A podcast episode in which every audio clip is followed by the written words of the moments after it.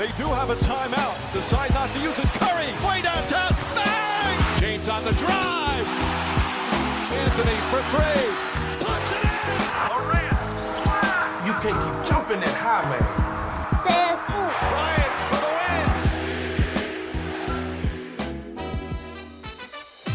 win. La saison NBA vient de reprendre, c'est l'occasion de sortir sa plus belle tenue. On vous propose un petit défilé dans Hashtag Hype. Russell Westbrook complètement à l'ouest depuis son arrivée aux Lakers. Que faire de son cas? C'est le débat de la semaine. MVP, MIP, sixième homme, coach, la Hype Family donne ses prédictions dans le focus. Hype, épisode 4, saison 2. Bonjour à toutes, bonjour à tous, nouvelle émission Hype, nouvelle semaine Hype, la NBA, euh, ça y est, c'est reparti et on va parler de cette première semaine avec un homme euh, plutôt bien vêtu, Angelo. Comment il va? Fashion Week dit euh, style. Comme d'hab, comme d'hab. Fred, Fred Veil, c'est là aussi? Eh, tu parles pas de mes vêtements, moi. c'est pas assez bien, c'est ça? Eh, c'est différent. Ah, ok, ouais, c'est un, autre c'est style. différent. Un autre style. C'est C'est différent. W Fit is back. Bon, merci messieurs d'être là, fidèles au poste. On va accueillir euh, les États-Unis dans cette émission. Euh, on va introduire d'abord Melvin. Ouais, Melvin Carsanti, comment il va? Eh ben, il va très bien. Comment allez-vous, les gars? On va bien, je crois que t'es pas, t'es pas à San Francisco là, hein t'as, t'as un petit peu bougé. Ouais, j'ai un petit peu bougé. Je suis à Washington, D.C. pour euh, des obligations. Et après, je débarque en France. Ouh, oui. Ouh, on va Oh, avoir la oui. chance d'avoir, d'avoir Ça c'est hype, ça c'est Ça c'est hype. très très très, Très, hype. très, On très t'attend, ta place est déjà réservée, t'inquiète pas. Et on en profite d'ailleurs pour te souhaiter un bon anniversaire à l'antenne. Euh, et voilà, on espère que tu as profité de ta journée. Antoine, du Ah côté oui. de, de New York, est là aussi également, fidèle au poste, casquette à l'envers, tout va bien, il est en forme. Tout va bien détendre. C'est le matin là, hein, on y va doucement. On y va doucement. ok, bon, bonjour à tout le monde. Euh, on espère que vous êtes prêts. On va passer une bonne émission ensemble. On a déjà un cadeau à vous offrir. Le livre de Rémi Reverchon, un confrère Road Trip NBA. Euh, C'est aux éditions Amphora. Pour le re- remporter, il vous suffit simplement de répondre à cette question. Combien de titres a remporté euh, Rudy Gobert? Combien de titres de meilleur défenseur de l'année a remporté Rudy Gobert en NBA Ça se passe sur Twitter. Vous nous répondez, puis on vous donnera la réponse la semaine prochaine. C'est une question qui n'est pas normalement très très compliquée. Si on est fan de NBA, on doit connaître. Ok, bon, voilà, bah, vous répondez et puis le livre arrive chez vous bientôt. Euh, on y va, on a un gros programme. hein. on va commencer par une rubrique qui nous est chère ici, hashtag hype. C'est parti.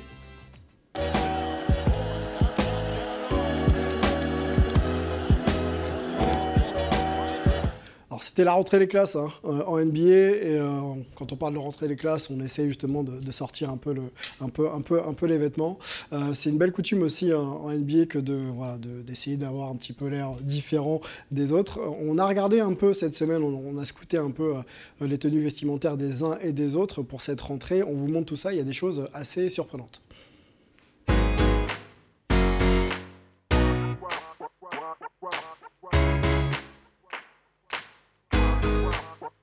On va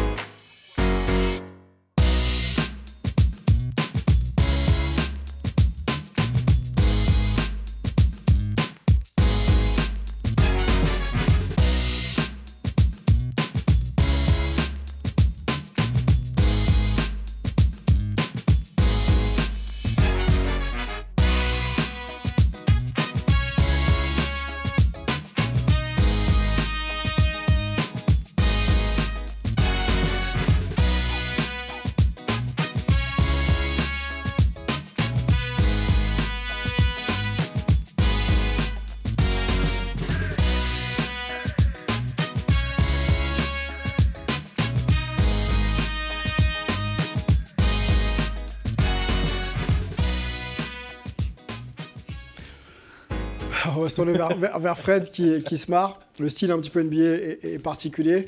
Euh, quand on pense fashion en NBA, est-ce qu'il y a un joueur qui... qui Alors, moi, quand je pense à fashion, Ouais. je pense à Angelo déjà par principe. Ah ok. Par principe, parce que je trouve que les mecs qui ont envie de couper du bois tout de suite s'identifient à, à Angelo avec sa chemise. Exactement. Mais, Tout le monde n'en est pas capable. hein. NBA, euh, je sais pas, j'allais dire euh, Westbrook parce que lui il est complètement barjot et qu'il est capable de mettre à peu près n'importe quoi. Il va très Ça loin. va jusqu'au kilt. Ça, va un euh, peu, un peu trop loin parfois. la jupe, euh. Moi ça me fait rire, je trouve ça Ça te cool. fait rire Ouais. Ok. T'aurais tenté toi le costard vert de Draymond Green par exemple ou pas? Moi je trouve qu'un costard vert sur Draymond Green c'est parfait. C'est aussi pour ça, je pense qu'il le fait, le petit jeu de mots autour de, autour de son nom de famille. Bon, voilà, c'était une petite joke pour commencer cette émission. On va rentrer par contre dans le dur. Tu parlais de. Vif du sujet. Dans le vif du sujet, tu parlais de Russell Westbrook. Bon, il va faire partie de notre discussion dans le débat de la semaine.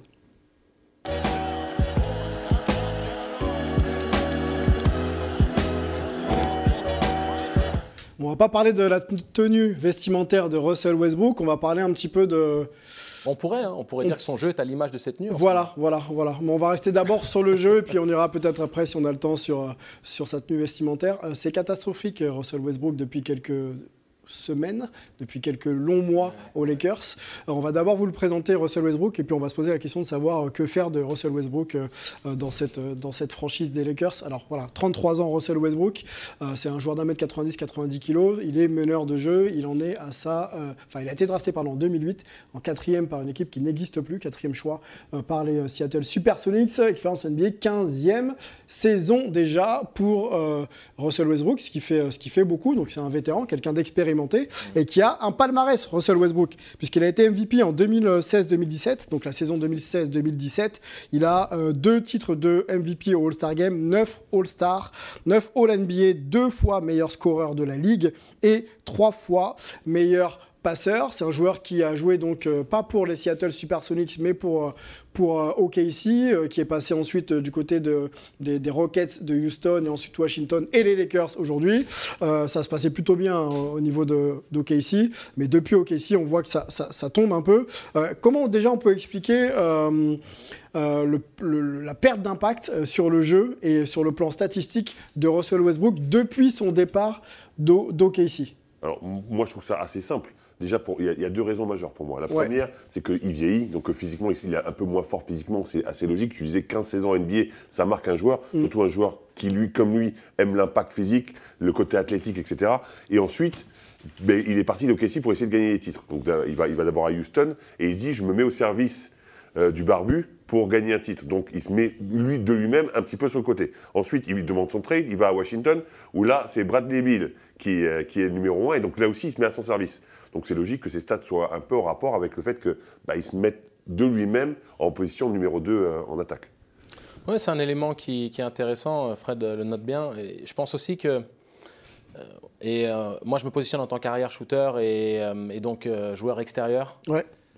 Parfois, c'est des petits détails qui, à l'œil nu ou à l'œil inéduqué, ne vont pas vraiment euh, sortir du lot, mais pour faire baisser son pourcentage et commencer vraiment à, rendre- à tomber dans le doute, il faut pas grand-chose. Et comme lui, c'est un gros, euh, il a une propension énorme à perdre des ballons, que Un jeu à risque, il a un jeu il à a un risque, jeu à risque. Clairement.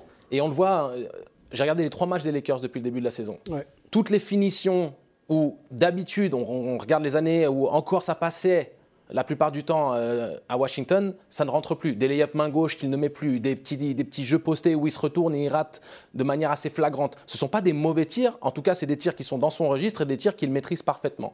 Et donc son pourcentage commence à sombrer. Derrière les pertes de balles, ça, ça fait...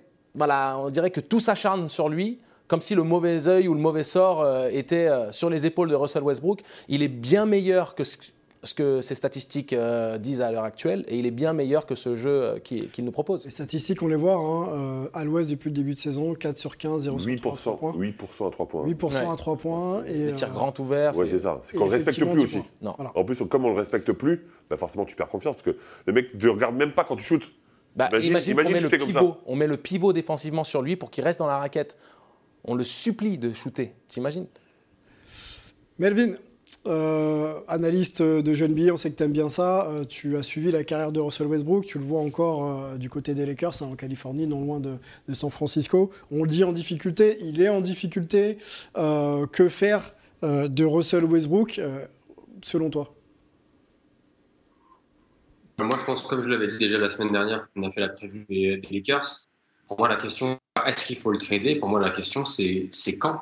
Et Malheureusement, il aurait dû être tradé cet été. Je pense que ça aurait été la meilleure solution pour lui. Ça aurait été la meilleure solution pour les Lakers. Parce qu'il ne faut pas oublier que les Lakers, quand tu as euh, LeBron James et Anthony Davis, et que tu veux euh, essayer de jouer le titre, tu dois construire une équipe qui va autour de LeBron. Et ce n'est pas le cas avec, euh, avec Ross et avec d'autres joueurs. Et le problème pour Ross, comme, euh, comme Angelo et- et Fred l'ont dit, il a besoin du ballon pour jouer. Et si tu décides de le mettre en une sorte de joueur qui peut défendre, amener de l'énergie et euh, qui reste dans le corner en attaque parce que LeBron est celui qui doit avoir la balle, bah, ça va pas, va pas marcher. Euh, donc moi, je me demande pourquoi il est toujours là. Et pour moi, il y a une faute professionnelle, pas de Russell Westbrook, mais plus du management des Lakers de l'avoir encore dans, ce, dans cet effectif après, le, après les problèmes qu'il y a eu la saison dernière. Je suis d'accord avec toi. Euh, d'ailleurs, on peut ouvrir euh, et élargir euh, au choix des Lakers, le management des Lakers. on, l'avait observé, Russell Westbrook en difficulté du côté des Rockets quand il avait justement moins la balle entre les mains. Donc ça a été scouté, je pense, par tout le monde en NBA. On l'avait vu donc ne pas exceller dans ce rôle-là. Et on va le chercher aux Lakers pour peut-être euh, le réinjecter de, cette manière-là dans le jeu offensif. Donc déjà, c'est une première question qu'on peut se poser. Quand on sait qu'on ne peut pas utiliser euh, Russell Westbrook euh, off the ball, comme on dit, donc sans la balle, c'est un peu compliqué de, le choisir. Ça, c'est peut-être une question que je peux poser à Angelo. Mais on a également une intersaison où on sait que ça va pas marcher. On l'a vu pendant quasiment toute une saison avec les Lakers. Et on repart avec le même joueur en octobre. Comment on peut l'expliquer? Le vrai problème pour moi, c'est pas le, c'est pas la présence intrinsèquement de Russell Westbrook au sein de l'effectif. C'est son utilisation? C'est ce qu'il y a autour de lui. Pour que Russell Westbrook soit un joueur performant, il a besoin d'être entouré de shooters qui gardent la menace et qui gardent la défense concernée hors de la ligne et hors de la raquette. Si tu as une raquette qui est euh, complètement compacté de par le fait qu'on puisse mettre un pivot sur Russell Westbrook à l'heure actuelle, qu'il n'y ait pas un joueur euh, au niveau des Lakers, au-delà de Greaves, qui peut se, euh, de, c'est Reeves pardon, qui puisse euh, écarter la défense. LeBron a un très mauvais pourcentage au tir. Ils ont perdu Cadwell Pope. Ils ont perdu tous les mecs qui étaient à même de pouvoir conserver, on va dire, la défense. ils étaient là l'an dernier. Hein. Westbrook n'était pas meilleur. Hein. Il était tout de même un peu meilleur qu'à l'heure actuelle. C'est juste que c'est encore plus, on va dire, prononcés, puisqu'ils euh, sont dramatiques euh, de manière globale. C'est-à-dire que ce n'est pas un, problème Russell Westbrook, c'est un, mm. problème Lakers. Global, ok. Problème global, Antoine, je te lance sur la globalité. Euh, le projet de jeu des Lakers ne semble pas avoir évolué pendant l'intersaison. Qu'est-ce que tu, comment tu vois justement l'équipe évoluer autour de Russell ou pas? Est-ce que c'est un joueur sur lequel on peut compter encore? Je pense que là, on a, tout dit. Hein. Ça, ne fonctionne pas. on ne voit pas trop comment ils vont trouver des clés. Alors, certes, ils ont un nouveau coach, euh, Darvin Ham. Donc, il, doit, il, y a, encore des choses à mettre en place et peut-être que ça va s'améliorer. Mais là, on est vraiment sur des, choses historiques. Il est à 41% en termes de, défense sur lui quand il shoot. C'est le taux le plus bas historiquement de loin. On a eu deux joueurs qui étaient en dessous de 50%. Ils étaient à 49%. C'était Joachim Noah et le deuxième. Peut-être que quelqu'un s'en rappellera en plateau. Euh, mais donc voilà, c'est vraiment plus personne ne le respecte. Les fans aussi s'acharnent sur lui. On a vu des vidéos euh, à Los Angeles. Euh, sur Internet, c'est encore pire. On a tous vu les mêmes où il y a Tupac en mode grand-père. si Westbrook était shooter, Tupac serait encore en vie. Nous, du côté de New York, on a même vu des choses. avec des ça. Ouais, les, tours jumelles qui seraient encore là à New York euh, si euh, il y avait c'était lui qui était le pilote dans l'avion. Enfin voilà, on commence à avoir des trucs vraiment sales un peu partout. Ouais. Et euh, voilà, c'est pas le genre de choses qu'on a envie de voir autour du jeu. C'est pas envie de, de, le genre de choses qu'on a envie de voir pour résumer la carrière d'un joueur qui qu'on aime ou qu'on n'aime pas, a quand même apporté euh, pas mal de choses dans. Trois saisons en triple-double, hein, quand même. Hein. On quatre. Peut... quatre pardon. Oui, je, Trois de suite. Et, euh, effectivement, quatre saisons en triple-double. On voit d'ailleurs les chiffres là. Euh, c'est le leader, 194 triple-double. Oscar Robertson est, le deuxième et il a longtemps été le premier, Russell Westbrook. Je, je voudrais, moi, qu'on s'attarde encore sur son cas. c'est un joueur vétéran, on l'a dit. Est-ce qu'il est pour vous capable de s'adapter à sa propre situation et de peut-être changer les facettes de son jeu pour rester un joueur NBA. On voit un Carmelo Anthony qui n'a pas de contrat aujourd'hui euh, parce qu'il a toujours été un peu unidimensionnel, shooter, mais pas forcément bon défenseur. Est-ce que euh, Westbrook, il va un peu euh, sur, le même terrain là? Alors, moi, je pense que Westbrook a la capacité de rebondir, mais pas à Los Angeles. Los Angeles, il est malheureux. Tu sens que le mec n'est pas bien. L'enfant du pays, il est revenu en héros. Il est en train de partir, on vient de l'expliquer. Tout le monde s'acharne sur lui.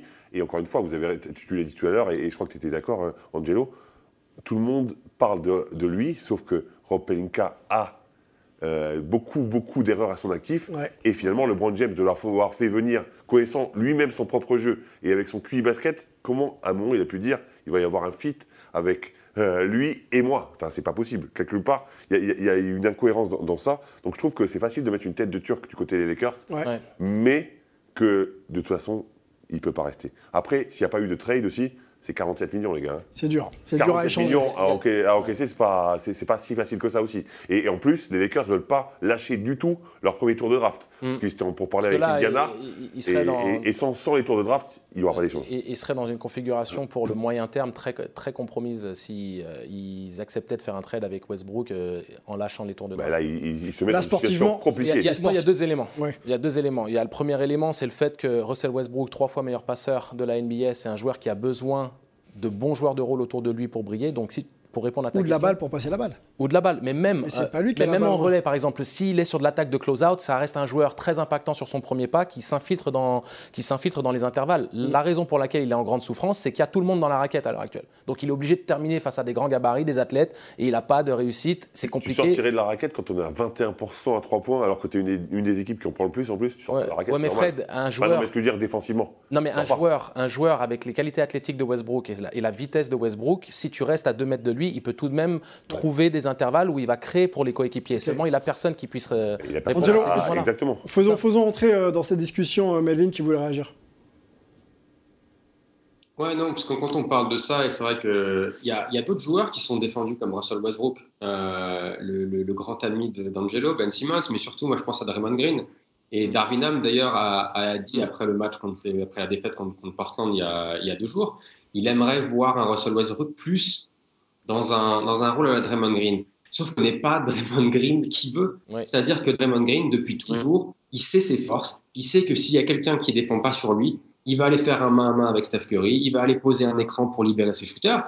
Et le problème, c'est que c'est pas du tout le jeu de Westbrook. Il n'a pas l'habitude de faire ça. C'est quelqu'un qui est extrêmement dans sa routine, que ce soit dans sa routine d'entraînement ou dans sa routine de match. Et si on le sort de ce rôle-là, je pense qu'il est, je pense qu'il est perdu. Donc c'est bien beau de vouloir le mettre dans ce rôle-là, mais comme le disait Angelo, euh, il va faire un main à main avec avec qui? Qui va prendre un tir derrière? Il y a personne. Donc c'est oui, il y a un problème Russell Westbrook, mais il y a aussi un gros problème général des- chez les Lakers. Après, les choix de tir euh, contre, Après- contre Portland, hein, si vous avez vu ce match euh, où il a la balle en main pour essayer de finir, et il prend un tir déjà beaucoup trop tôt dans la possession, et c'est un tir euh, euh, que son coach a regretté d'ailleurs, ça, c'est pas la faute des, des- des- des autres joueurs de son équipe. hein. Ouais, mais il y a quelque chose qui est brisé, c'était le dernier point que je voulais dire. Quand psychologiquement un joueur il est hors de, son, de sa zone de confort, de son bien-être, et Westbrook, comme tout autre joueur de basket, hein, je parle même plus de joueur NBA, je parle de basket, tu as besoin de cette euh, sérénité émotionnelle. Et le problème, et je pense que Fred, tu peux attester de ça, dans le vestiaire des Lakers et au sein de l'organisation, la considération qu'il a, le traitement qu'il euh, euh, euh, a de- des supporters euh, des Lakers, Il est affreux. il- tout, en fait, tout est fait pour qu'il ne puisse pas sortir de cette situation. Tout est fait pour qu'il sombre complètement et que euh, on soit dans une sorte de friction systématique. Il n'est pas soutenu par ses coéquipiers ni. euh, Tu vois le body language, le- mais, mais je ne critique pas LeBron ou Anthony Davis ou les autres qui puissent être frustrés. À un moment donné, il y a la, il y a la compétitivité du quotidien, il y a Ouais. les ambitions. T'es les Lakers, t'es pas les Sacramento Kings. Et t'es un joueur référencé Russell Westbrook. t'es un Hall of Famer. T'es un des, des meilleurs joueurs de l'histoire euh, de, Donc on s'attend à ce que tu euh, domines la situation pour être toi-même. Quand Moi, juste pour revenir le- Ouais. sur le, sur le Et shoot. après, on que- parlera avec Antoine. Sur, sur le shoot dont tu parlais, Ouais. euh, honnêtement, il est en forme et euh, il prend ce shoot et il se laisse l'o- l'opportunité d'avoir un deuxième shoot après. Je le trouve pas mauvais. hein. Le choix est pas mauvais dans, dans les conditions où il a la confiance. Le choix est mauvais parce qu'il n'est pas en confiance. Oui, donc on, bah, on parle de ça. Non, mais, oui, mais ce que je veux dire, C'est un c'est joueur que qui met plus un le, tir le- depuis, le euh, mec, comme il- bah, il- en même temps, il essaie de gagner de la confiance. Lui, dans sa tête, je pense qu'il a confiance quelque part. Mais après, sur les shoots, euh, on voit que clairement, il ne l'a pas. mais c'est mais mais le choix tactique, il n'est pas si mauvais que ça. C'est quand même roulette russe. Hein. T'as la balle pour gagner. T'es un héros. et tu la mets russe pas. avec, euh, Avec Russ, Westbrook, je, ça l'avais même pas. On va enchaîner. euh, de tout ça. Bon, je pense qu'on avait fait le tour de la question. Dernière Peut-être chose, que- les Lakers, Oui. euh, c'est, ça va pas très bien offensivement, c'est clair, mais ils sont deuxième meilleure défense de NBA. Mais tu- le Donc- match, donc- le donc match ça- qu'ils perdent contre Portland, le match qu'ils perdent contre Portland, il s'écroule dans les dernières minutes, mais ils étaient tout de même en situation Et ils favorable. prennent pas de roost, malgré les Clippers, tout le monde les voit en finale, ils, per- ils prennent pas de roost non plus. Finalement, ils sont, en fait, ils sont pas bien parce qu'ils ils mettent pas un panier, mais sur les résultats, ils sont pas si mal que ça, même Bah. s'ils sont à 0-3. Oui, voilà. Non, non, mais concrètement, Ils oui, match. Il y a- y, y des défaites, il y a que 0-3 trois qui ne sont pas d'autres 0-3. Les Exactement. 0-3 D'accord, des Lakers, ok. c'est pas les 0-3 des, des Magic, par exemple. Ok, je retente ma chance avec Antoine si on l'entend. Euh, la saison des Lakers passe par un trade de Russell Westbrook ou pas? Euh, oui, par contre, euh, c'est- va être compliqué de trouver un trade qui permet vraiment aux Lakers de satisfaire euh, leurs ambitions et normalement celle qui devrait être de LeBron James d'aller loin en playoff encore cette année. Ok, bon, on va suivre la saison euh, de Russell Westbrook et des Lakers. Hein, ça fait que, commencer, et puis c'est un gros marché, donc euh, on en parle forcément euh, chaque semaine. Les Lakers qui cherchent forcément à être mieux dans la hiérarchie à l'Ouest et pourquoi pas être un prétendant au titre. Ça semble pour l'instant. Ils ont besoin de le faire vite, hein, par un Peu, un peu compliqué pour amener mm. LeBron peut-être à, voilà, un cinquième titre NBA. On va suivre ça. On, va discuter de l'histoire de la NBA maintenant ensemble dans une chronique toute nouvelle qui s'appelle Hype Stories.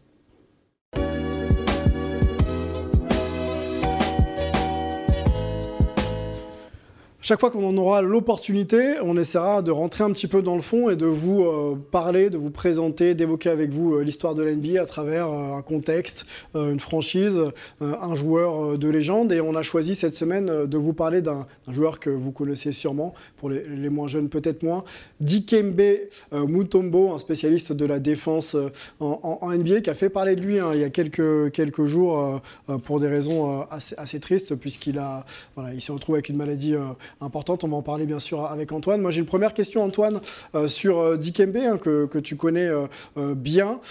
quel joueur a été Dikembe Mutombo? Est-ce que tu peux nous le présenter, ses faits d'armes et bien sûr son palmarès et puis son parcours? Ouais, bah, clairement, c'est un des, palmarès les, plus riches de la NBA, même s'il est très spécifique sur le rôle de défenseur. Il a laissé une marque énorme. Alors, je vais récapituler un petit peu vite fait le palmarès. Il est 8 fois All-Star, il est la All-NBA Second Team en 2001, la Third Team en 98 et 2002. Donc il est surtout 4 fois meilleur défenseur de l'année. Encore une fois, c'est un record détenu avec Ben Wallace. Il sera peut-être bientôt rejoint par Rudy Gobert. Il est deux fois meilleur rebondeur de la ligue. Il est trois fois meilleur contreur d'affilée en plus. À une époque, on a de Dennis Rodman qui est meilleur rebondeur d'affilée. On a aussi Dikembe Mutombo qui est euh, meilleur contreur d'affilée. Euh, il a son numéro de 5, 55 pardon, qui est retiré à la fois chez les Nuggets et chez les Hawks. C'était les Nuggets qu'il avait drafté.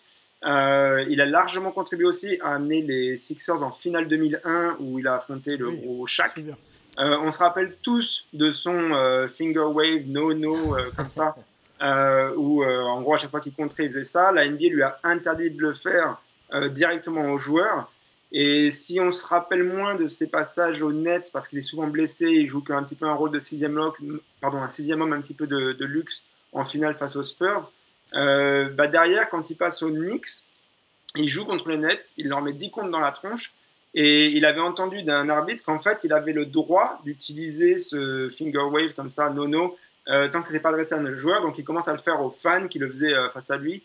Il devient pas vraiment une mascotte, mais euh, quand même un des joueurs les plus euh, favoris, les plus appréciés euh, vraiment de, tous les fans de, la NBA à travers le monde en plus, puisque c'est un pionnier africain, donc il y a une dimension internationale qui est très très forte dans, son parcours. et derrière, il fait en fait une très bonne fin de carrière, un peu en apothéose aux, aux alors qu'on le croyait un peu fini, puisqu'il y avait des blessures, etc. Euh, il a un bon duo avec Yao Ming.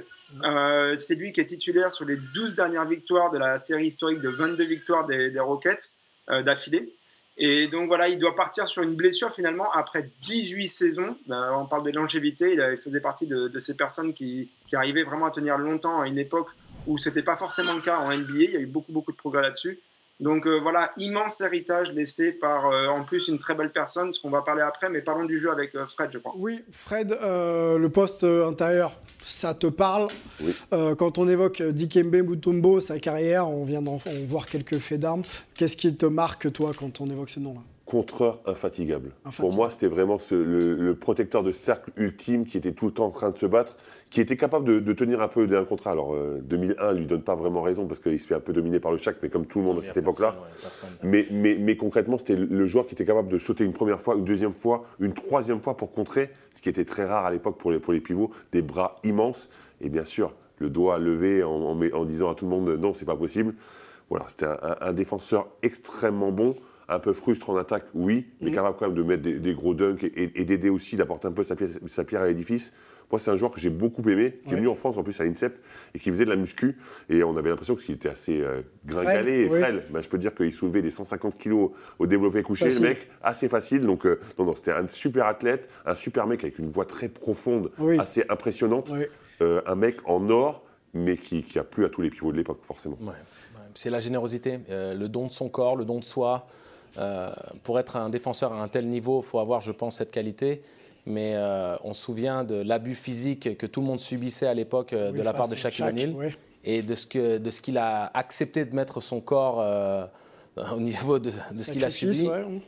sans jamais rechigner, sans jamais se plaindre. Et puis, cet ambassadeur international qu'il est reste, je pense, à l'image d'un Yao Ming euh, sur le continent asiatique. On va en parler avec Antoine. Moi, je voudrais juste que tu restes sur le jeu. Successeur aujourd'hui, Rudy Gobert, c'est un peu le même profil ou pas? Défensif.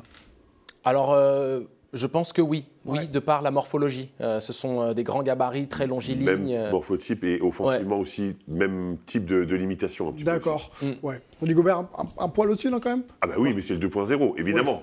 évidemment, puisqu'il y a l'évolution du jeu, il y a l'évolution de, la, pratique des entraînements, etc. Mais, mais ça serait son digne successeur.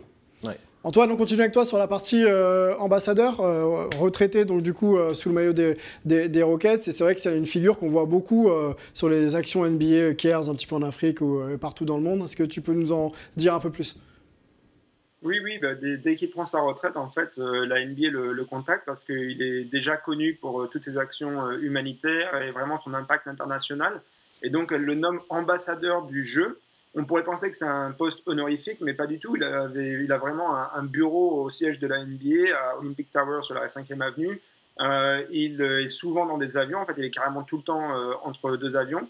Euh, et, voilà, il promeut, promeut, le jeu, les valeurs du, du, sport, du basket sur bah, toutes les scènes internationales où la NBA continue de s'étendre, et évidemment en Afrique, puisqu'il a toujours eu un impact très très fort sur le continent. Euh, africains, euh, et notamment avant même les projets qu'on voit en ce moment, comme la, Basketball Africa League, euh, qui est à l'image en ce moment, où il a été très, comment dire, très impactant mhm. pour vraiment la promouvoir, pour justifier un petit peu tous les moyens qui étaient mis.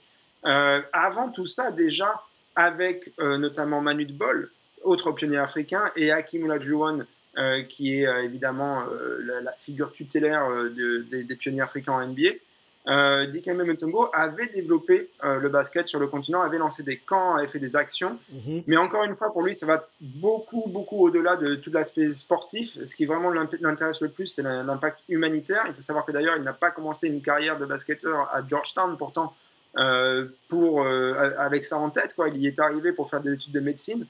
Et en fait, il va utiliser le basket et sa carrière pour vraiment promouvoir énormément de projets la dernière fois que je lui ai parlé, c'était il y a à peu près un an. On a dû raccourcir la conversation parce que bah, il était en train de monter un hôpital. Il venait de lever 3 millions de dollars pour monter un hôpital euh, au Congo. Et euh, franchement, euh, c'est ça aussi qui faisait la, richesse de cette personne. Cette voix rauque, vraiment, une image que j'avais utilisée, c'est comme un camion ben qui vient de décharger le gravier devant votre porte. Euh, c'est pas très doué en métaphore, hein, quand même, par contre. elle, dit vraiment beaucoup de belles choses quand elle s'exprime. Quoi. On, s'arrête rarement au basket euh, avec Dikembe. Et euh, voilà, et on lui souhaite vraiment beaucoup de, bonnes choses pour son traitement, pour sa tumeur au, cerveau en ce moment. Ouais, c'est une info qu'on a appris la semaine dernière. On lui souhaite bien sûr le, plus grand des, des, rétablissements pour que ça puisse euh, voilà, continuer et qu'on puisse continuer à parler de, de Dikembe euh, pour ses actions caritatives et tout ce qu'il apporte pour le basket et la communauté africaine, mais pas que. Hein. Le basket est universel, donc ça profitera forcément à tout le monde. Euh, voilà ce qu'on pouvait vous dire sur Dikembe Mutombo. Hein. On aura aussi souvent que possible des thématiques un petit peu de fond pour parler du basket d'avant et de ses illustres anciens, on va dire ça comme ça. On retourne en NBA, la NBA actuelle, puisqu'on va euh, faire un focus sur euh, nos prédictions pour les Awards 2022-2023.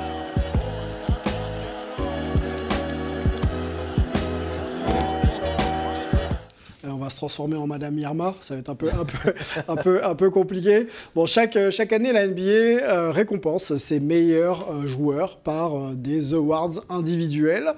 ça arrive en fin de saison et c'est comptabilisé, on comptabilise pardon, la saison régulière. Hein, il y a trois temps en NBA, saison régulière, playoff et finale NBA. Donc là, on est focalisé sur la saison régulière et on élit des, donc des, des performeurs individuels. Antoine fait partie d'ailleurs d'un de, ces panel de journalistes qui a l'opportunité de, voter. Euh, juste un petit mot justement avec toi Antoine, est-ce que tu peux nous rappeler euh, brièvement euh, comment ça se passe au niveau du vote?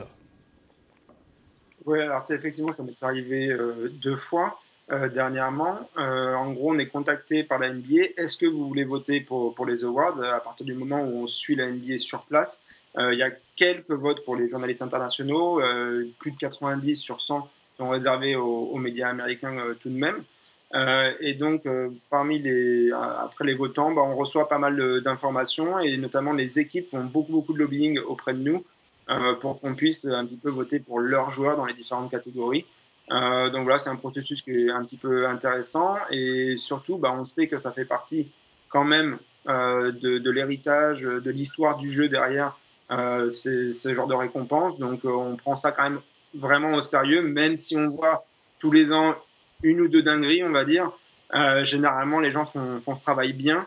Et même si on peut contester que les journalistes aient un rôle euh, fort euh, dans, ces votes-là, euh, on voit que généralement, quand c'est étendu à d'autres personnes, c'est fait de, manière moins sérieuse. Je voudrais juste le souligner quand même, sans défendre mon boudoir. Ok, merci, merci Antoine. quand on parle de catégorie individuelle, on parle du coach de l'année, défenseur de l'année, meilleure progression de l'année, rookie de l'année, meilleur sixième, homme, pardon, que le joueur qui sort du banc, premier joueur à sortir du banc, et bien sûr ce qu'on appelle le MVP, le Most Valuable Player meilleur joueur ou le joueur le plus impactant, ça c'est une autre question, on va pas, va pas rentrer dedans. Euh, on y va, on va commencer euh, par nos prédictions pour le coach de l'année.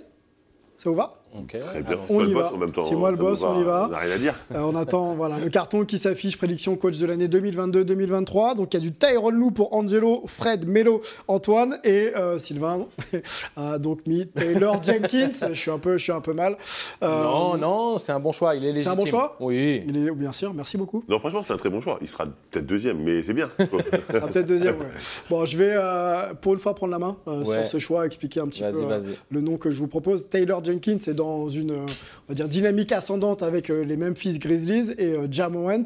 Jamorant devrait faire une grosse saison, il est d'ailleurs très très bien parti. Juste une question, Jamorant, c'est bien le paillasson de Lucas Doncic juste pour être sûr. Ouais, ça peut ressembler à ça. Ça peut ressembler à ça. C'est pour recontextualiser. Voilà. Taylor Jenkins, si euh, cette équipe fait une bonne saison régulière, 2, 3, voire 4, devrait quand même être cité. Et je voulais mettre une grosse cote pour, euh, pour Taylor Jenkins, qui est un jeune coach encore et qui a vraiment des idées, puisqu'il fait progresser son équipe euh, saison après saison. Voilà pour moi, assez parlé. Moi, je veux, connaître pourquoi Fred nous propose Tyron Lue en coach de l'année. Bah parce que l'équipe des Clippers est, au complet. Je pense qu'ils vont faire une très très bonne saison et qu'en NBA, et je suis ravi de ça, on valorise souvent euh, l'équipe qui fait une grosse perf et qui revient bien, etc.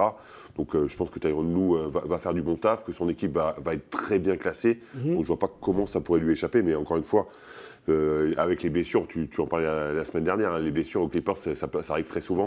Donc, donc, avec les blessures, ça peut arriver vite. Encore une fois, c'est un peu une, grosse cote, encore une fois, par rapport à ça. Mais logiquement, si les Clippers font une bonne saison, Tyron Lou sera très bien placé. On voit hein, Tyron Lou, 45 ans, euh, champion avec LeBron James, 2015-2016, hein, et euh, coach des Clippers depuis 2019. on complète les propos Moi, ce qui, ce qui met aussi, on va dire, le dossier Tyron Lou euh, très haut dans, dans la pile des, euh, des candidats, c'est le fait qu'il ait réussi, sans ses deux meilleurs joueurs la saison passée, à garder un bilan positif avec cette équipe des Clippers.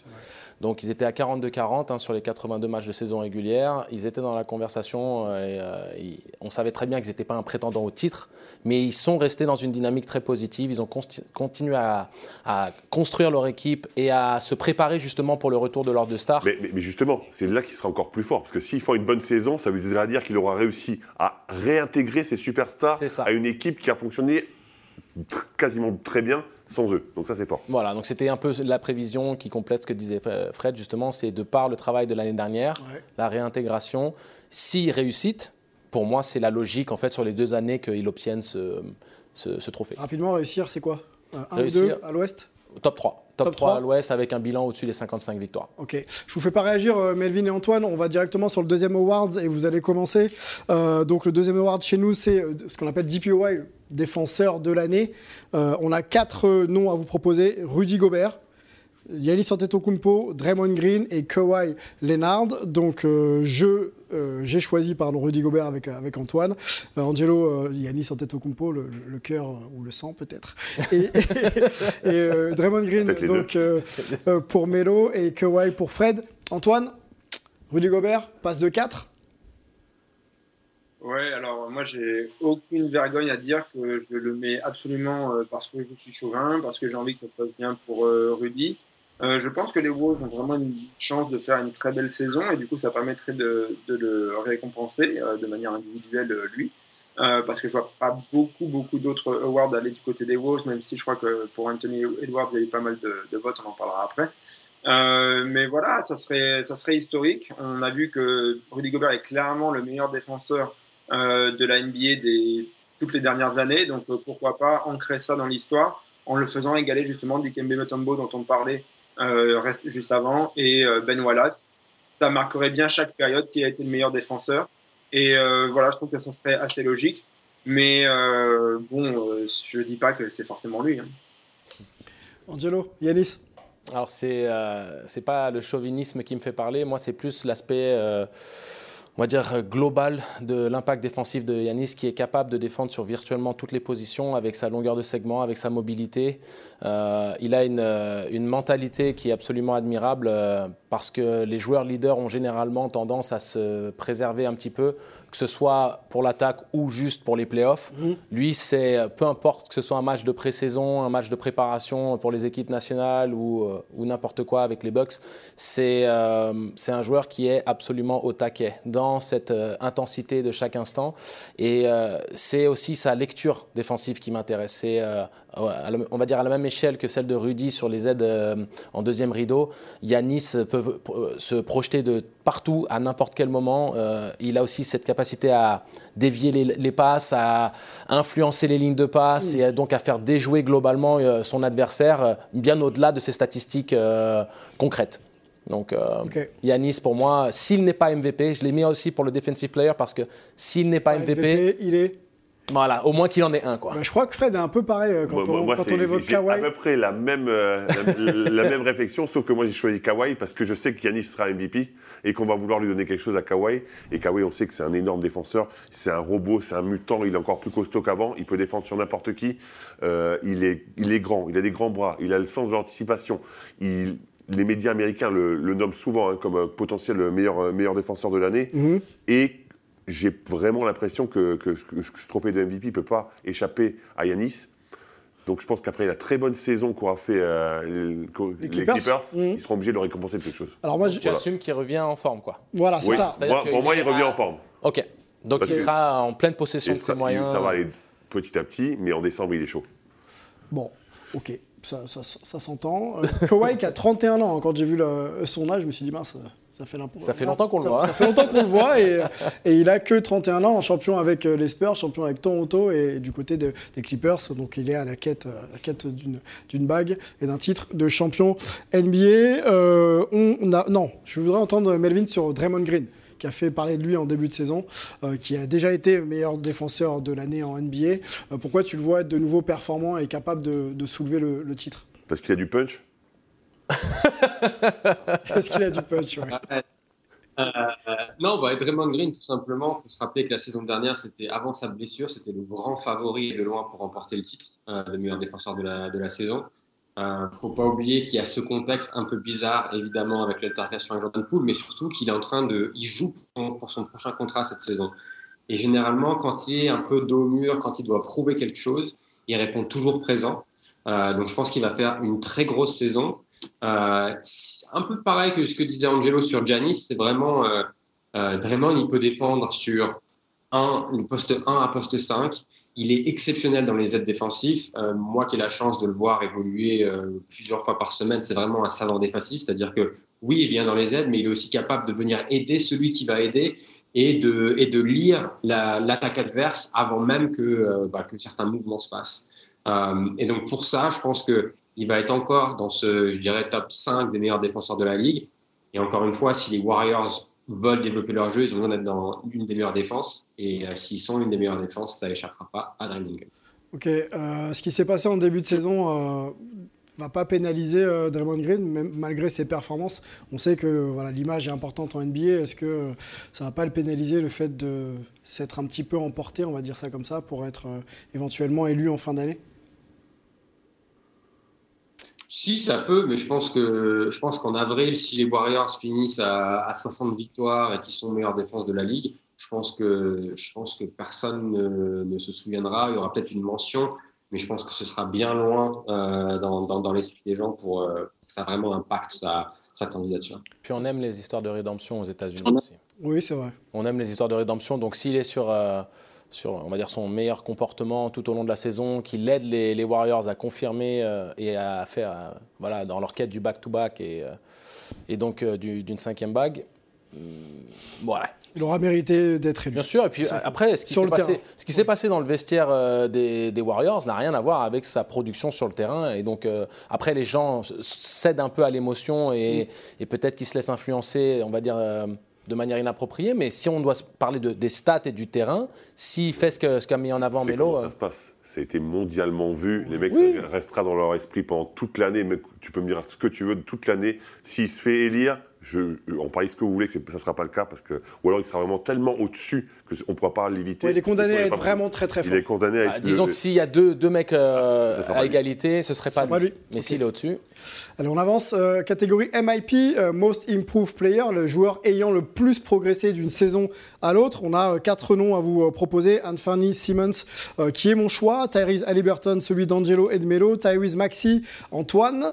et Anthony Edwards, Frédéric Weiss. On va commencer par Fred Weiss. Pourquoi? Ben Parce que c'était déjà un joueur fantastique. C'est qu'on sait qu'on a vu que le, que le, début de ce qu'il est capable de faire. Là, il a deux tours jumelles qui peuvent le protéger. Un le protéger, l'autre l'aider et le soulager en attaque. Il y a D'Angelo Russell. Euh, ça peut faire un, un combo incroyable. Moi, je pense qu'on n'a rien vu de ce joueur qui est un joueur fantastique, que j'adore. Un jeune joueur, euh, effectivement, qui a montré euh, tout l'étendue de son talent euh, la saison dernière. Est-ce qu'il est capable? On a les stats voilà, qui s'affichent, ça, c'est les stats de la saison dernière. Est-ce qu'il est capable de passer de 21 points à. 27. 27, moi, je, moi, moi, je pense 27. Et tu penses que c'est une belle progression? Moi, moi, je pense que c'est une belle progression. Et, et, encore une fois, avant, avant, de faire les émissions, et, on garde tous des, un peu des sujets sur la NBA, etc., c'est le favori des bookmakers, par exemple. D'accord, ok. Donc, euh, donc euh, je ne suis pas sûr à, à, dire une bêtise, mais, mais c'est vrai que ce joueur est tellement fantastique, il a tellement tout en magasin, capable de shooter de loin, capable de pénétrer. Vous avez vu comme il est fort physiquement, il, peut aller au costaud, bout. il, il apporte tout, et encore une fois, il est protégé par Rudy Gobert moi, je, moi, j'adore le principe. Bon. Antoine, Tyrese Maxi, euh, que tu côtoies, enfin que tu vois, pardon, euh, du côté des Sixers de Philadelphie, euh, joueur un peu virevoltant, arrière comme ça, très opportuniste. Tu le vois être MIP cette année, joueur ayant le plus progressé? Ouais, alors au départ, j'avais mis la blague, j'avais mis Tyrese, c'est parce que je me disais que ça serait soit Liberton, soit Maxi. Pourquoi Maxi? Bah, Là, j'avoue que je doute un petit peu de, de, mon choix parce que je vois que James Harden a tout le temps la balle et donc je ne sais pas si ça va permettre à Maxi de, de briller, par exemple mais bon, ça, ça pourrait changer. Euh, disons que c'est un joueur dans une équipe qui est très très en vue.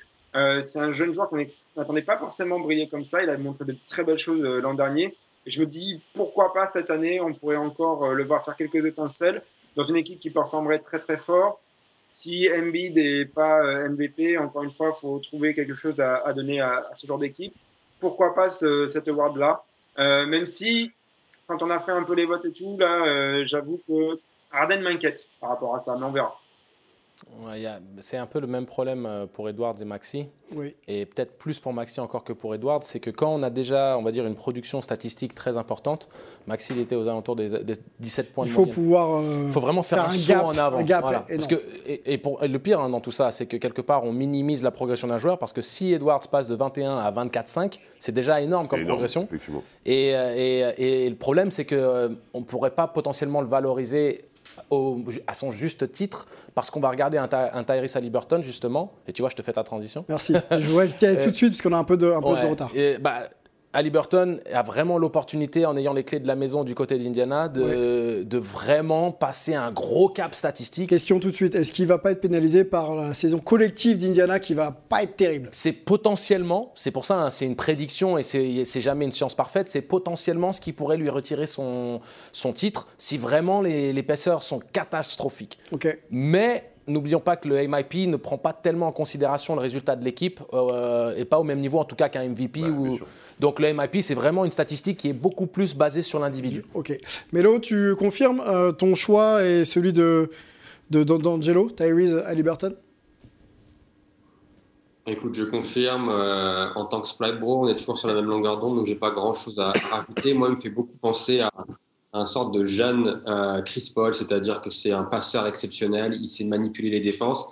Et là, on va aussi lui demander de devenir scoreur. Et je pense que là, sur les trois premiers matchs, il est, il est quasiment à 25 points par match. Donc s'il continue comme ça, je pense que ça va être compliqué de ne pas lui donner le MVP. Donc un jeune Chris Paul, c'est un, un, joueur qui gagne pas beaucoup de matchs. Hein, pour chambrer un peu les. Enfin, qui gagne pas beaucoup de titres. Qui gagne beaucoup de matchs. Oui, mais sans titre derrière. Titre, ouais. bon, petite blagounette sur, sur Chris Paul. Euh, joueur évidemment très très fort. MVP, messieurs, catégorie reine. On a euh, trois noms à vous donner. Jamorant, mon choix. Giannis Antetokounmpo, celui d'Angelo et Fred, et Joel Embiid pour Antoine et Melvin. On va redonner la main à, Antoine pour, euh, pour Joel Embiid.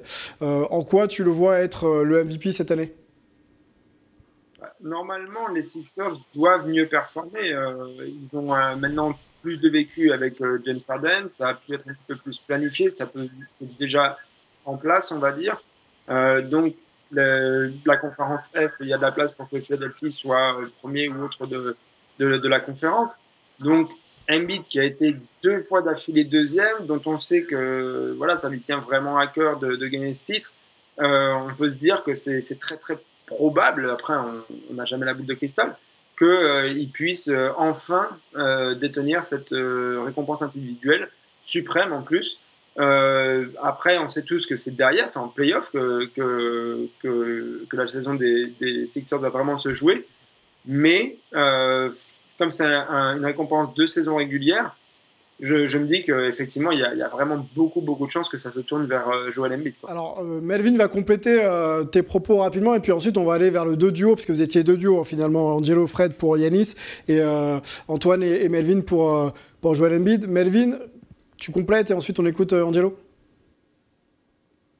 Ouais, bah, je pense qu'Antoine a, a, tout dit. C'est vrai que les Américains aiment beaucoup récompenser ceux qui finissent deuxième. On sait que par exemple Harden avait fini deuxième deux ou trois fois de suite avant d'être euh, avant nommé MVP. Je pense que si Embiid domine et que les Sixers finissent dans le top 3, à mon avis, ce sera, ce sera pour lui, même si Yanis euh, sera dans la course. Jamorant, c'est un peu risqué comme choix, mais euh, j'ai hâte de t'entendre, Sylvain, sur, euh, sur ce choix. On va pas m'entendre, on n'a pas le temps. et ça m'arrange. Nous, on parlera pas, vas-y. Moi, j'ai envie d'entendre aussi ça. Et sur Jamorant? Ah ouais. Je voudrais que tu m'expliques bah, que son équipe joue souvent très bien quand il n'est pas là aussi. Hein. Oui, mais euh, elle joue aussi souvent très bien quand il est là. Euh, oui, à l'image du match contre les Nets là, cette nuit, euh, au moment où on fait cet enregistrement, Jamorant est capable de se lâcher, Jamorant est capable de prendre des tirs en première intention, voire même en sortie d'écran à trois points, ce qui est une vraie différence pour lui. Et s'il arrive à être constant, il sera parmi les joueurs, les joueurs les plus impactants de cette saison. Et surtout, il est électrique. Et je pense que les joueurs électriques sont les joueurs qu'on aime bien mettre tout en haut dans la catégorie de, de, MVP. Je parlais de son coach Taylor Jenkins, qui mmh. le développe.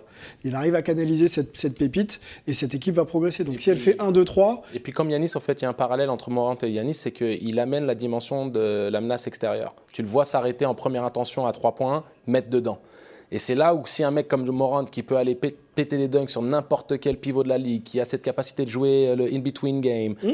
s'il commence à écarter la défense en mettant dedans à 3 Avec points... Avec consistance, il est, est dans la conversation. Un, pour moi, c'est un candidat légitime, hein, surtout que les, si bah, les il, faut, Grizzlies... il faut que son équipe fasse une bonne oui, saison. Il faut qu'il soit top 1 une fois de plus, ouais, ouais. bien sûr. Allez, un mot rapide sur Yanis quand même, parce que c'est quand même un écoute, joueur euh, dominant. Écoute, euh, Yanis, c'est très simple. C'est le joueur ultime, le ouais. moment où il amène la dimension du tir à 3 points. Okay. Donc, il est encore en train de travailler dessus. Il a fait un vrai progrès significatif cet été, en tout cas dans sa confiance en lui et le fait de prouver qu'il est capable de s'arrêter si on lui donne 2 mètres en première intention et de mettre dans dedans. le jeu FIBA en parlant. Dans le jeu FIBA, mais il le fait, il peut le faire en NBA de la même manière, même okay. si la ligne est un peu plus loin. Donc, okay. s'il continue ce développement-là, il va pouvoir forcer la défense à monter sur lui et à ce moment-là, il est indéfendable.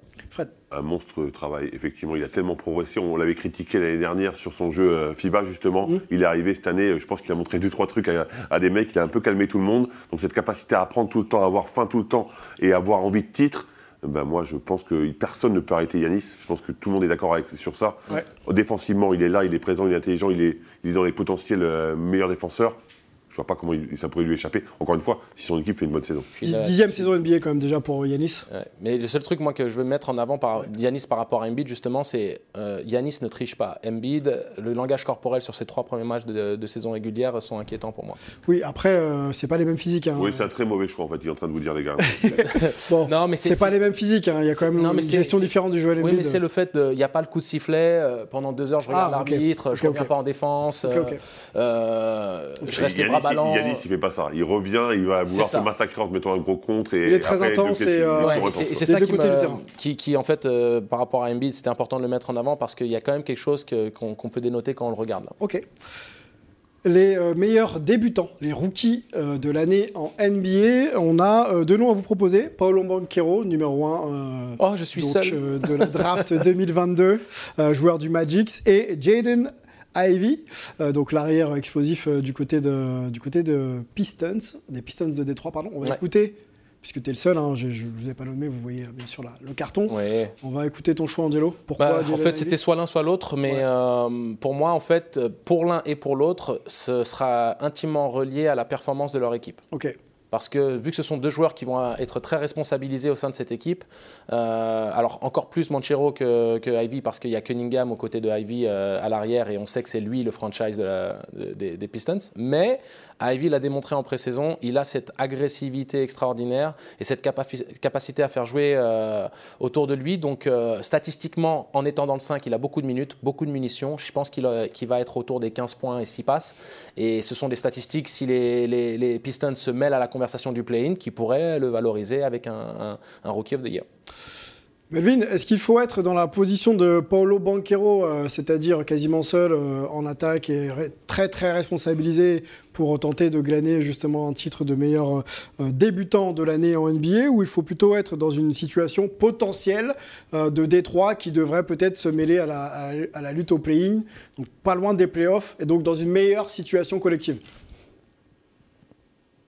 Je pense que historique- historiquement, c'est généralement les, joueurs qui sont dans la, même position que, que Paolo Banquero qui, qui glane le trophée. Il est juste dans une, situation parfaite, c'est-à-dire tu es le, euh, franchise player de cette équipe, tout le monde joue pour toi. En plus, c'est un joueur qui est extrêmement polyvalent, on l'a vu sur son, premier match.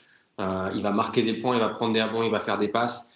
Et attention au Magic quand même. Euh, on parle des Pistons, le Magic, ils peuvent en, en surprendre Donc je pense qu'ils ne seront pas très loin euh, des Pistons, peut-être même devant. Donc à mon avis, ce sera un raz-de-marée pour, euh, pour Banquero parce que ses stats vont être tellement au-dessus de tous les autres rookies qu'il y aura pas, je pense qu'il n'y aura pas débat. Bon, on rappelle que son concurrent était Chet Holmgren, euh, l'arrière intérieur. Euh, De, enfin, l'ailier pardon intérieur de d'OKC qui s'est blessé pour, pour la saison. Malheureusement, Antoine, j'ai pas le temps de te faire réagir. Il faut qu'on avance sur euh, la dernière catégorie, euh, celle du sixième homme, donc le premier joueur sortant du banc. On a deux noms à vous proposer Christian Wood, donc l'intérieur des Mavs de Dallas, et Jordan Poole, l'extérieur virevoltant de, de- des Warriors. Angelo est seul encore hein, avec, avec Christian Wood. On va t'écouter nous expliquer pourquoi Christian Wood et pas Jordan Poole. Je pense que Christian Wood a euh, l'opportunité idéale en ce qui le concerne individuellement, de vraiment montrer toute sa qualité, puisqu'il va être un peu l'energizer en sortie de banc euh, du côté de Dallas, qui reste une équipe du haut de tableau à l'ouest. Et donc les performances euh, des Mavs qui vont bénéficier de son explosivité et de son agressivité en sortie de banc, lui c'est un scoreur, hein, c'est un joueur qui aime le ballon. On sait que jouer autour de Luka Doncic, c'est vraiment être en second rôle. Il a cette capacité de, je pense, euh, faire euh, le nécessaire pour permettre euh, aux Mavs de confirmer leur bonne saison de l'année dernière, parce Mhm. qu'ils ont besoin de soutien Mhm. avec, euh, avec Doncic, qui va être un candidat MVP légitime. Euh, et euh, ces statistiques lui permettront d'être valorisé, sachant que Jordan Poole était, une fois de plus, mon choix 1 et 2, mais c'était bien de, de parler de lui aussi. Melvin, Jordan Poole, pareil, hein, tu le côtoies très très régulièrement du côté de, de, de- de San Francisco. Sixième homme, euh, on sait que l'année dernière, il n'en était pas loin. Est-ce que tu le vois prendre le titre euh, en quelques mots? Ouais, bah, pour moi, il est dans la même situation que Tyler Hero la saison dernière, qui a gagné ce, trophée de sixième homme. C'est-à-dire que, un, il va s'inscrire dans la continuité de la saison, de la saison dernière. Il va jouer 30 minutes par match, qui a été annoncé par Steve Kerr. Il a les clés euh, de la second unit. Et en plus, il va pouvoir un peu gonfler ses stats quand Steph Curry et Klay Thompson vont être, vont être ménagés. Euh, donc, c'est vraiment le profil parfait du sixième homme, euh, un peu à la Jamal Crawford ou à la Lou Williams. Il marque des points, il crée pour les autres, c'est flashy. J'adore tout ce qu'Angelo a dit sur Christian Wood. C'était mon deuxième choix, mais je pense que, je pense que si Poole n'a pas le, trophée du cinéma, c'est qu'il y a eu une blessure ou, euh, ou un autre problème. Bon, affaire à suivre, hein, ça fait que commencer. 82 matchs de saison régulière pour ceux qui découvrent. Donc on, aura le temps bien sûr de, voir tous ces noms euh, qu'on vous a proposés progresser, performer ou alors euh, complètement... Décevoir aussi certains. Hein. Exactement, mm. c'est l'eau du, sport. On a fait le tour, messieurs C'était plutôt complet, intense. Complet, On va remercier euh, nos Américains, euh, notamment Melvin et Antoine, d'être toujours fidèles au poste. Merci à Angelo avec sa belle chemise euh, en mode bûcheron. Il a osé. Mais j'ose. Fred, merci beaucoup. Merci beaucoup. On propose-toi bien, on sait que hein, on est un peu partout en ce moment. Oui, là, Un peu beaucoup même. on vous remonte le livre Road Trip NBA à gagner. Hein, ça se passe sur Twitter. il, faut trouver le nombre de titres de meilleur défenseur de l'année qu'a gagné Rudy Gobert. Vous nous dites tout ça. Et c'est pas 4. Et c'est pas 2 et c'est pas 4. Donc ça, semble assez facile. On va remercier les équipes techniques de Sport en France, Lucien qui a préparé cette émission. Et on va remercier toute la communauté Hype qui euh, nous suit régulièrement euh, sur les réseaux sociaux et également sur YouTube. Hein. D'ailleurs, il faut aller sur YouTube et sur le, site de Sport en France pour retrouver euh, ce programme. N'hésitez pas à nous dire ce que vous en pensez. Et puis on sera là, bien sûr, avec vous la semaine prochaine pour parler de Hype NBA. Portez-vous bien. À bientôt. Ciao.